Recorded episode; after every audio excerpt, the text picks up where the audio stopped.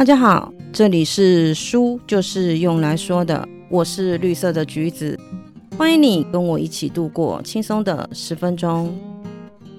你有时候会不会对老板的一些要求觉得不太合理，但是又基于不想要惹事的原则，就默默接受了？一百零九年一月一号，劳动事件法正式上路，有许多新的规范跟传统的管理模式发生了抵触。特别是像劳资双方产生纠纷，不得不对簿公堂时，身为员工的我们，不再像过去一样，像是一只被宰杀的鱼一般毫无优势；而身为资方的老板，也无法跟过去一样轻松的全身而退。今天跟大家分享的这本书，是由陈叶新律师所写的《懂一点法律二：劳资少纠纷，经营更轻松》。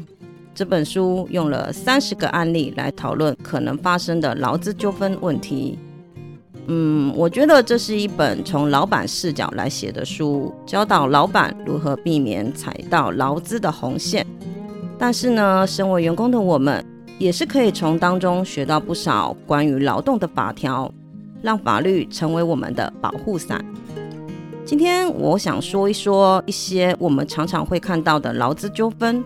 那我们就开始今天的说书喽。首先，我想跟大家问一个问题：你有没有研究过你的薪资单？是像我一样从来不打开 email 看的，还是像我的同事一样，不只看得很细致，还会列印保存？我们先来说一说，薪水是不是等于工资？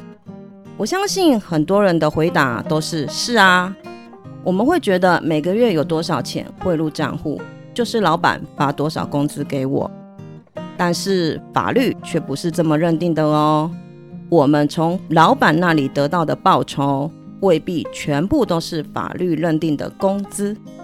那什么是法律认定的工资呢？根据劳基法第二条第三款的规定。这个条文真的很长哦，我们就直接给它略过喽。如果有兴趣的，可以查一下。我直接说重点：法律上定义的工资有两个标准，一个是劳工因为工作而获得的报酬，另一个则是有其他名目的经常性给予。其实像我们公司啊，就有一大堆的加急跟津贴，像什么全勤奖金啊、绩效加给、勤务加给、专业加给等等等等等。这些就是属于第二个经常性的给予。说了什么是工资，那我们来说一下，那什么不是工资呢？最主要的其实就是恩惠性的给予，就像是三节奖金啦、年终奖金、差旅费、交通津贴、教育补助费等等非劳务的对价。非经常性的给予的钱就不能够算工资喽。你一定会觉得很奇怪，为什么我会一直重复的在说什么是工资，什么不是工资呢？其实，在劳资相安无事时，不会有人去关心薪资结构里面的细项，哪些是工资，又有哪些不是工资。可是，一旦撕破脸，工资就变得很重要了哦。因为劳工的劳健保投保局具、遣散费、资遣费、退休金提拨。老板必须给予的原领工资数额的计算基础，都是以工资计算，而不是你我实际收到的薪水总额。一旦双方真的因为工资的看法分歧而法院见，在劳事法上路之前，根据民事诉讼法第两百七十七条规定，我们今天遇到法条啊，其实我都会把它略过，因为太长了，而且念起来很绕口，听起来也会觉得很有压力。我们都是直接说重点，重点就是劳工必须要自己想办法证明每个月拿到的钱都是工作的对价，或者是经常性的给予。你说说，你说说，员工的手里有什么可以证明薪资转账的钱全部都是工作的对价，或者是经常性的给予呢？这不是摆明的是在为难劳工吗？但是在一百零九年一月以后。这个举证的责任就变成是资方的喽。如果老板没有办法充分的证明，则会根据劳事法第三十七条规定，只要劳工是在劳动关系中从雇主那里领到的钱，在法庭上就会直接推定为工资。作者其实有提到，举证责任之所在，败诉之所在。当法官就两造提出的事证仍然没办法认定是事实时，举证责任方就会被判定为败诉。所以这个时候，劳方只要拿出薪资转账，但是资方却没有办法提出证明说这里面包含了恩惠性给予，法官就会用转账的总额敲定为工资。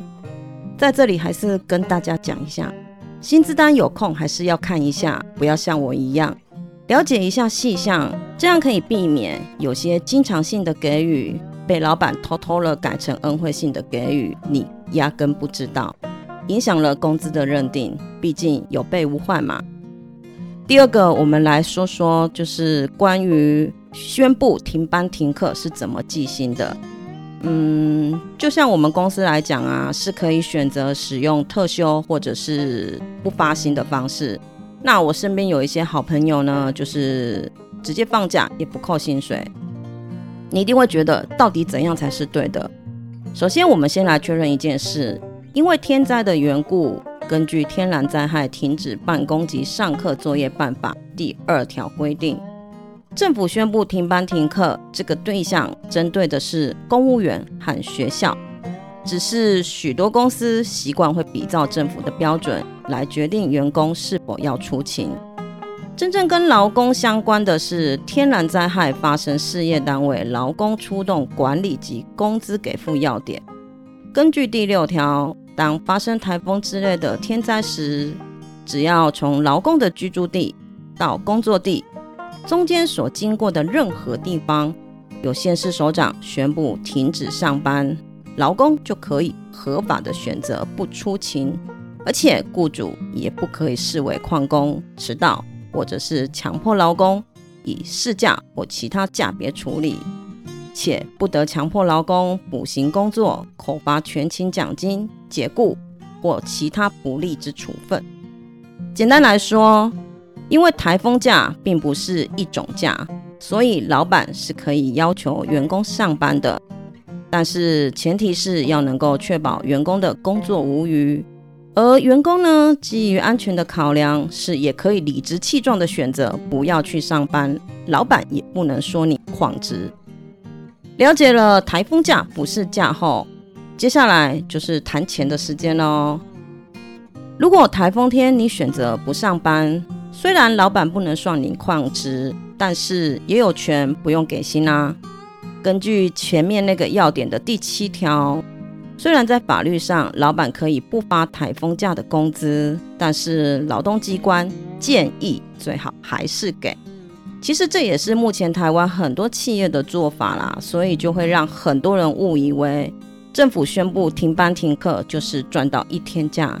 其实那是企业选择多给劳工那一天的工资，所以我们刚刚一开始提到的宣布停班停课怎么计薪，我们公司跟我朋友公司的处理方式都是不违法的。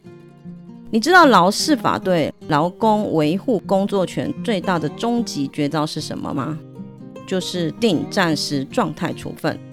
这个名词很难记哦，再讲一次。定暂时状态处分，到底什么叫做定暂时状态处分呢？就是当劳资双方因为解雇、调动、撕破脸，根据劳事法第四十九条，如果劳工认为自己被老板非法解雇，就可以申请定暂时状态，要求老板暂时继续雇佣且支付工资。一旦走到这个地步，在诉讼期间，公司对劳工的解雇就会被暂时冻结，员工就可以回到公司继续上班，而且老板还是要继续支付工资的哦。对老板而言，处境就变得很尴尬，因为不仅没办法成功的解雇这个员工，还要和这个早就不同心的员工，早上公司见，下午法院见。这个就是劳事法上路之后对员工最大的保障。刚刚我们有提到一个非法解雇，其实一家公司打算资遣员工啊，都是要有很坚强的理由的。因为我们国家的劳动法律其实是倾向保护员工工作权的。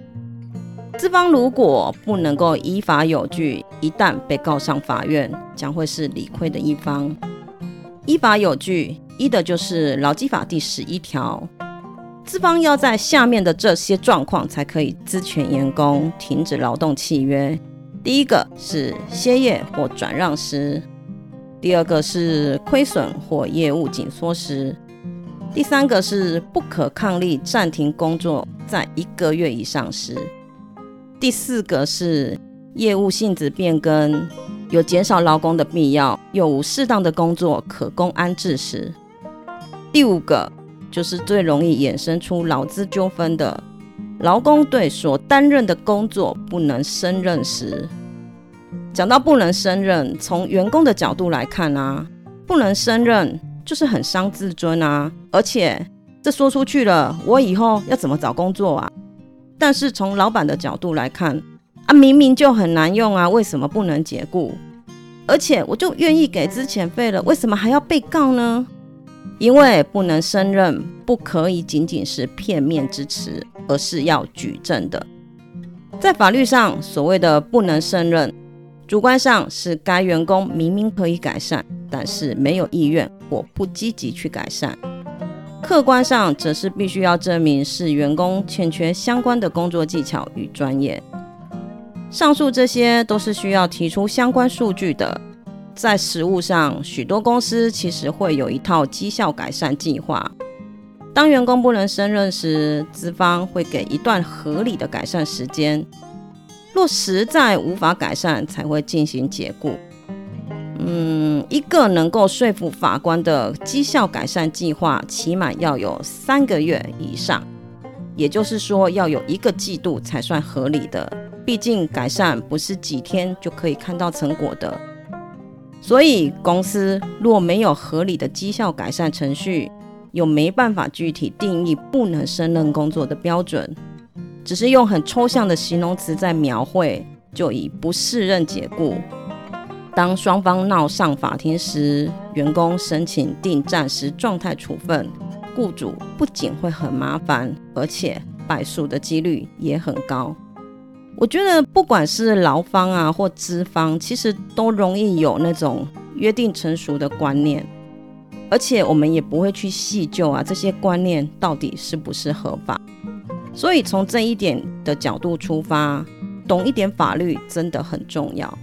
管理者可以避免因为缺少基础知识而误触法令，劳工呢也可以了解法令，保护自身权益。万一不幸遇到了恶老板。就不用默默的忍气吞声喽。以上就是我今天的分享，谢谢你今天的收听。如果你喜欢我的节目，别忘了帮我按一下追踪。我们下次见，拜拜。